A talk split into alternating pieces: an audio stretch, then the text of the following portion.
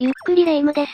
ゆっくりマリサだぜ突然だけど、マリサは心霊スポットで、大変な目にあった経験ってないのかしら？うーん、あるにはあるんだが、言っていいのか？ええいいわよ、教えてほしいわ。まずレ夢ムが泡を吹いて気絶したことと、それから私が建てた物音を、レ夢ムが幽霊と勘違いして騒いだことと、あとはレ夢ムが取り憑かれた時にはプリンをお供えしたりもしたな。えー、っと他にも、あ、もう十分よ。マリサがというより、私が大変なことになっていたみたいね。まあ他にもレ夢にまつわる話はあるんだが、それはそれとして、今回は心霊スポットに行って起きた音量回帰事件について、解説していくぞ。まずは第5位は、心霊スポットでの追体験、という話だ。これは S という男性が体験した話なんだが、当時、S さんは高校3年生で、仲の良かった先輩たちに誘われて、よくドライブや夜遊びをしていたらしいんだぜ。受験や就職で忙しい時期のはずなのに、めちゃくちゃ青春を楽しんでいるわね。10代の時間は短いからな。S さんの進学や就職がどうなったのかは知らないが、いろんな経験ができて、ある意味では勝ち組なのかもしれないな。まあそんな S さんはいつも先輩たちの提案で、いろんな場所に出かけていたらしいんだが、その日は真夏、そしてそこに深夜のテンションも加わって、心霊スポットに肝試しに行くことになったんだ。深夜あるあるだわ。仲間が数人揃うと、なぜか心霊スポットに行きがちなのよね。S さんたちも例に漏れず意気揚々と、深夜の肝試しツアーへと出向いたわけなんだが、ここで先輩の一人である D さんが、突然変なことを言い始めたんだ。変なこと？ああ、なんでも雨が降っていて寒いとかなんとか。真夏だから確かに車内はエアコンが効いていたが、寒いって感じるほどでもなかったし、それに外の様子を見ても、雨なんか降っていなかったらしいんだぜ。うーん、それは確かに様子がおかしいわね。寝ぼけて夢でも見ていたのかしら ?S さんたちは特に気に留める様子はなく、車は順調に心霊スポットと言われている山へと向かっていたんだ。すると D さんがまた変なことを言い始めたらしい。その内容というのが、足を掴まれているとか、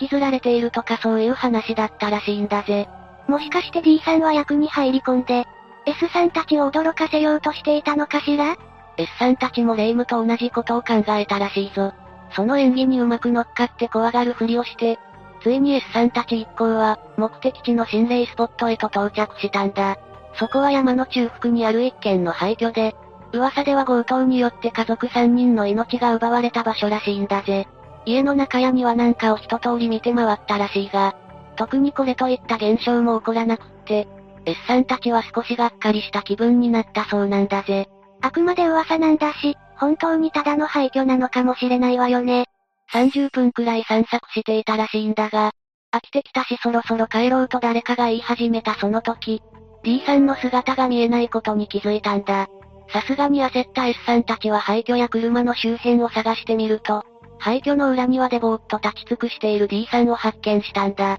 D さんはそんなところで何をしていたのかしら ?S さんたちが声をかけても D さんの反応はなく、ただただ立ち尽くしていたと思いきや、今度は急に涙を流し始めたそうなんだぜ。これは演技なんかじゃないと感じた S さんたちは、D さんを強引に車へ乗せて、足早に下山したらしいぞ。一体 D さんはどうしちゃったの？当時のことを後で D さんに確認してみたらしいんだが、D さんはよく覚えていなかったらしく、自分の発言や行動はもちろん、涙を流したことも知らなかったんだぜ。でも異様に寒くて悲しかったらしいんだ。うーん、まるで取り憑かれているかのような発言よね。ああ、そうなんだ。気になった S さんたちが当時の事件や噂を調べてみたところ、廃墟で起きた強盗事件というのが、実は真冬の出来事だとか雨が降っていたとか、命を奪われた家族のうちの一人は、裏庭の木のところで亡くなっていたとか、断片的ではあるが、いろんな情報が見つかったんだぜ。あれ？それって D さんが口にしていた状況と、なんだか似通っている気がするわね。まああくまで噂話だから真実かどうかはわからないが、寒い、雨が降っている、裏庭の木、という D さんの言動や行動と一致するし、もしかすると D さんは命を奪われた家族の誰かに、憑依されてしまっていたのかもしれないんだぜ。第4位は、霊の誘い、という話だ。これは N という女性が体験した話なんだが、当時、大学生だった N さんは同じ大学内で付き合っていた彼氏と、夜のドライブに出かけていたんだ。なんだ、リア充が爆発する話ね。出たなリア充警察め。というかレイムのリア充に対するヘイトって凄まじいよな。私だって好きでソロプレイしているわけじゃないのに。あいつらってば、冷たい目でこっちを見てくるのよ。まあそんな被害妄想癖のレイムは放っておいて話を進めるぞ。N さんたちはその日、どこか目的地があるわけでもなく、適当に車を走らせていたらしいんだ。そして思いつきで山へと向かい夜景を楽しんでいたらしいんだぜ。どうせ夜景を見ながら、君の方が綺麗だよとか言って、イチャイチャしていたんでしょ。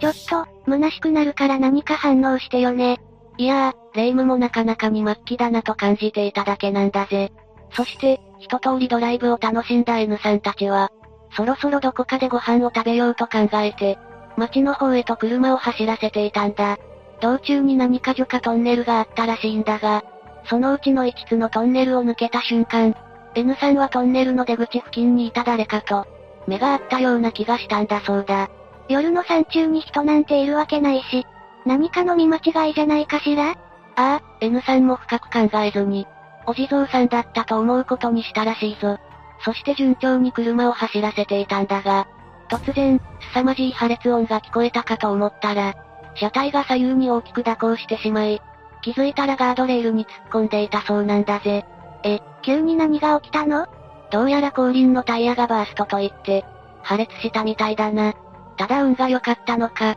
車は大破したものの二人は無事だったそうだ。怪我がなくてよかったわね。と。いうか爆発したのはリア充じゃなくてタイヤだったわね。誰がうまいこと。言えと。まあこの一件は事故ってこと。で無事に処理されたらしいんだが、タイヤは交換したばかりなのに、と。不思議に感じた彼氏の横で、N さんはひたすらにガタガタと。震えていたんだそうだ。よほど事故の体験が怖かったのかしらいや、実は N さんたちが事故に遭ってしまった直後、不可解な声が耳元で聞こえたらしいんだぜ。その声と。いうのが、もう少しだったのに、という、内容だったらしいんだ。うーん、何がもう少しだったのかしら？というかその声の正体は何なのかしらね？事故直後は N さんたちも混乱していたし、囁かれた言葉の意味もわからなかったらしいんだ。しかし、もう少しでガードレールを突き破って崖から転落していた。という事実を交えてよくよく考えてみると、もしかすると誰かに命を奪われようとしていたのでは？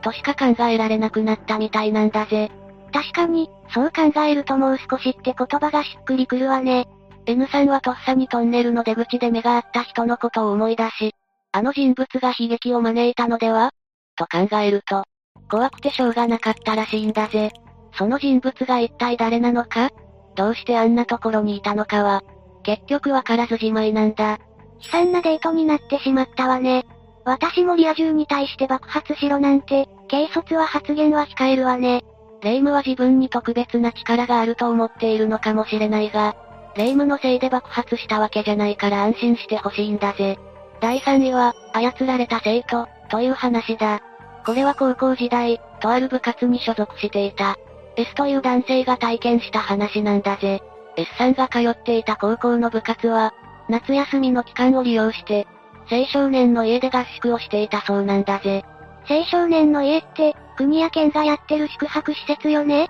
布団をきちんと畳まないと怒られるイメージしかないわね。まあ要するに集団訓練を実践する場所だな。その部活では、朝から夕方まではトレーニングに打ち込んで、夕食を取った後は、スイカ割りや花火を楽しんだり、部屋でトランプ大会を開催したりと、割と自由に楽しんでいたらしいぞ。なんだか修学旅行みたいで楽しそうだわ。そんな中、夏といえば当然ながら、肝試しをしたいという生徒が毎年いるらしく、顧問やコーチが脅かす役になって、肝試しを開催することになったんだそうだ。コースは施設の周辺を一周するというシンプルなもので、二人一組となった生徒たちは、懐中電灯の明かりを頼りに、それぞれ出発していったらしいぞ。男女のペアだったらドラマチックな展開になりそうね。残念ながら男子だけしかいなかったらしいな。そしてぼちぼち戦闘のペアが戻り始め、最後に出発したペアが戻ってきたところで、とある異変が起きてしまったんだ。異変って？まさかお漏らしした子がいたとかいや、まさかレイムじゃあるまいし。というのも、戻ってきたはずの生徒が、二人足りなかったらしいんだぜ。ちょうど一組分ね。その前後を歩いていたはずの生徒も、いなくなった生徒の姿を見ていないらしく、特に追い越されたり、追い越したりもしていないらしいんだぜ。え？そしたらどこに行っちゃったのかしら？ルートを間違えて迷子にでもなっちゃったの？はじめはその心配もしていたんだが、施設を一周するだけだから迷うポイントなんてないし、とりあえず周辺を探してみようということになって、顧問や生徒総出での捜索活動が始まったんだぜ。うーん、本当にどこに行っちゃったのかしら？何かトラブルに巻き込まれていないといいけど、しばらく捜索しているうちに、生徒の一人が何かに気づいて施設の屋上を指さしていたんだ。うっすらと月明かりに照らされた屋上には、かすかではあるが人間のシルエットが浮かび上がっていたんだぜ。まさかとは思いつつも生徒たちは急いで屋上を目指し、屋上に続くドアを開いた瞬間、屋上にいた二人の生徒のうち、一人は意識を失っていて、もう一人は今にも柵を乗り越えようとしていたんだ。肝試しをしていたはずなのに、どうして屋上に行こうと思ったのかしら？それが後でその二人に話を聞いてみたところ、どうやら肝試しに出発してからの記憶がないみたいなんだぜ。屋上に向かった目的も、どういうルートで行ったのかも、全くわからなかったんだ。本人たちがわからないなら、もうどうしようもないわね。ただ柵から身を乗り出していた生徒は、なぜかそうしないといけないような気がしていたらしく、もう一人の生徒は、その前に気を失ったらしいんだぜ。もう何が何だかわからないわね。あと一つ不思議な点といえば、生徒みんなが屋上に駆けつけた時、下の方から手を振っている人影が見えたそうなんだ。でも生徒は全員屋上に揃っているはずだし、手を振っている理由もわからなかったってことらしいぞ。まるで霊に操られているみたいよね。まあ間一髪のところで間に合ったからよかったものの、もし屋上にいることに気がつかなかったら、大変なことになっていたんだぜ。ちなみに後で知った話らしいんだが、その施設はもともと墓地だった場所に建てられていたらしく、地元では有名な心霊スポットだったらしいんだぜ。学校の噂ではよく聞く話だけど、改めて聞くととんでもない施設よね。もしかしたらその場所に眠っていた霊が、生徒を仲間に引き込もうとしていたのかもしれないな。第2位は、廃神社のたたり、という話だ。これは T という男性が体験した話なんだが、T さんはとある企業に勤める会社員で、週末はよくバイクでツーリングを楽しんでいたんだ。へえ、バイクが好きなのね。よかったら私も後部座席に乗せてほしいわね。軽く積載量オーバーなんだぜ。まあバイクが好きというより乗り物全般が好きで、特に週末はバイク仲間と一緒に、あちこちへツーリングに出かけていたらしいぞ。その日もいつものように、T さんを含めて4人でツーリングに出かけたんだが、目的地である展望台へと続く峠道に差し掛かったところ、急な雨に打たれてしまったんだぜ。ええー、急な雨って困るのよね。せっかくの楽しいツーリングも台無しじゃない。4人は予報外れの苛立ちつつも、すぐに止むだろうと期待して、コンビニで立ち話をしながら時間を潰していたんだそうだ。しかし、いくら待っても雨が止む気配はなかったし、予定よりも時間が遅くなってしまったこともあって、今日のところは民宿にでも泊まろうということになったんだぜ。急な出来事には困惑してしまうけど、予定を変更する臨機応変さも必要よね。コンビニでお酒やお菓子を買い込んだ4人は、たまたま空いていた近くの民宿へと移動したんだ。そしてお酒が入って上機嫌になっていたこともあって、誰かが周辺を散策してみないか？と提案したところ、病気になっていた彼らは早速、実行に移すことにしたんだぜ。なんだか学生のようなノリだけど、たまにはこういうのも悪くはないわよね。4人はライト代わりのスマホを片手に、意気揚々と民泊の裏に広がる山へと足を踏み入れたんだが、夜の静まり返った山道はどことなく不気味だったらしい。そんな時、仲間内の一人が短い悲鳴を上げたんだ。もしかして熊とか野生動物がいたのかしら？悲鳴を上げた男性の元にみんなが駆けつけると、そこには朽ちた鳥居と神社があったんだ。拝殿の瓦は所々が崩れ落ち、長いこと誰も管理していないような雰囲気だったそうなんだぜ。不気味な神社を前にした4人は、誰が言うでもなく自然と拝殿の中に足を踏み入れたんだ。荷物が散らかっていた拝殿の中央には一つだけ、大きな太鼓が置かれていたらしいぞ。T さんたちはよく中に入れたわね。私だったら鳥居の時点でギブアップよ。拝殿の中は特に変わった様子もなかったから、そろそろ切り上げようと思い始めた頃、いきなり拝殿の中央にあった太鼓がドン、となったんだ。最初は怖がらせようとした誰かのいたずらかと思ったらしいが、誰も太鼓のそばにはいなかったし、俺じゃないぞと互いに目で合図を取り合うと、4人は雲の子を散らすように一目散に逃げ出したんだ。4人のうちの誰かじゃないとすると、太鼓を叩いたのは一体誰なのかしら？それがわからないんだぜ。なんとか民宿へと帰ってきた4人は、パニックで当時の様子がうまく思い出せなかったそうだ。ただ覚えているのは、太鼓を叩いたのは自分じゃないということだけだったんだぜ。そして、あまりの恐怖体験に心が折れた4人は、次の日の早朝、早々と帰宅したらしいな。怖いけど、無事に家に帰れてよかったわね。ただ、この話には続きがあって、その日ツーリングに出かけた4人のうちの1人が、バイクが突然故障して動かなくなったと言い始めたんだ。そして次の日には別の1人がバイクで転んで、打ちどころが悪く骨折してしまい、また次の日にはさらに別の1人のバイクが事故によって大破。という具合に、立て続けに不幸が起きてしまったんだ。うーん、偶然というには連続して起きているし、それに全部バイクにまつわる事故よね。それぞれが自分の状況を語っているうちに、T さんは次は自分の番だと思い始めてしまい、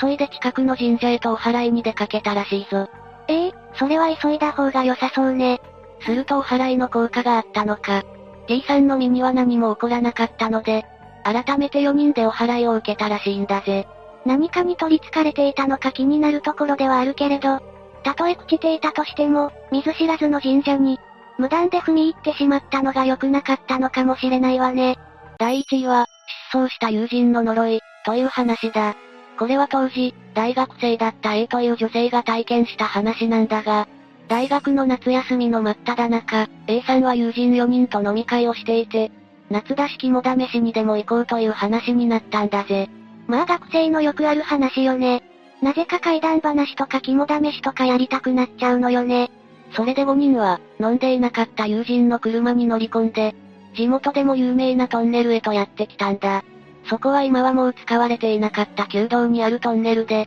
近くに車を止めた5人は、トンネルの向こう側まで明かりをつけず、歩いて渡ろうということになったんだぜ。どのくらいの長さか知らないけど、明かりがないとなるとかなり怖そうね。ただ、A さんたち5人のうち4人は事前に結託していて、トンネルの真ん中くらいまで行ったら、4人は一斉に立ち止まり、残った C さん1人だけを先に進ませようという、ドッキリを仕掛けることにしたんだそうだ。うわぁ、私がそれをやられたら発狂してしまいそうだわ。ドッキリは作戦通り決行され、一人きりになった友人は怖い怖いと独り言を言いながら、一人だけとは知らずに歩き続けていたんだ。そしてしばらく経った後、さすがにネタばらしをしようと、前方にいる C さんの元へと駆け寄ったんだが、友人は一言も声を発しないどころか体中が冷たく、手足がブルブルと小刻みに震えていたらしいんだぜ。え、一体どうしちゃったの？まさか、ドッキリのお返しってことはないわよね？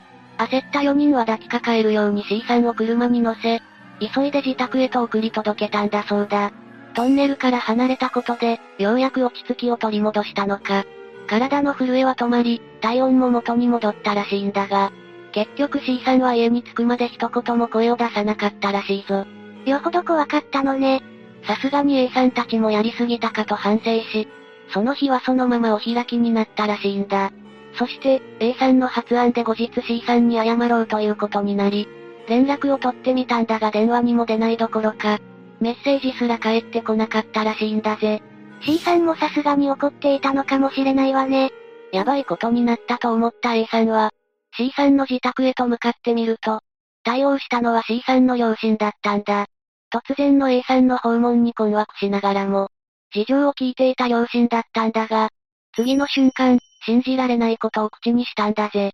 つ、続きが気になるわね。実は C さんはあの日、一度家に帰宅したんだが、次の日の朝には姿を消してしまったんだそうだ。両親は学校かバイトに行ったのかと思っていたらしいが、その日の夜も次の日の夜も家に帰ることはなく、今しがた捜索願いを提出したところだったらしいんだぜ。え、C さんは行方不明になってしまったの？ああ、どうやらそうらしい。A さんと友人の一人はあの日の罪悪感からか、知り合いや友人に電話をかけたり捜索を手伝ったらしいぞ。ただ残りの二人はバイトが忙しいからと、捜索の手伝いを断ったらしいんだ。無事に見つかると良いわね。ただ捜索の回も虚しく、結局のところ C さんに関する有力な情報は出てこなかったんだ。A さんたちも C さんの両親も落胆していたところ、A さんの元にまたもとんでもない話が舞い込んできたんだぜ。ええ次はどんなことが起きたのかしら？実は捜索に参加していなかった友人のうち、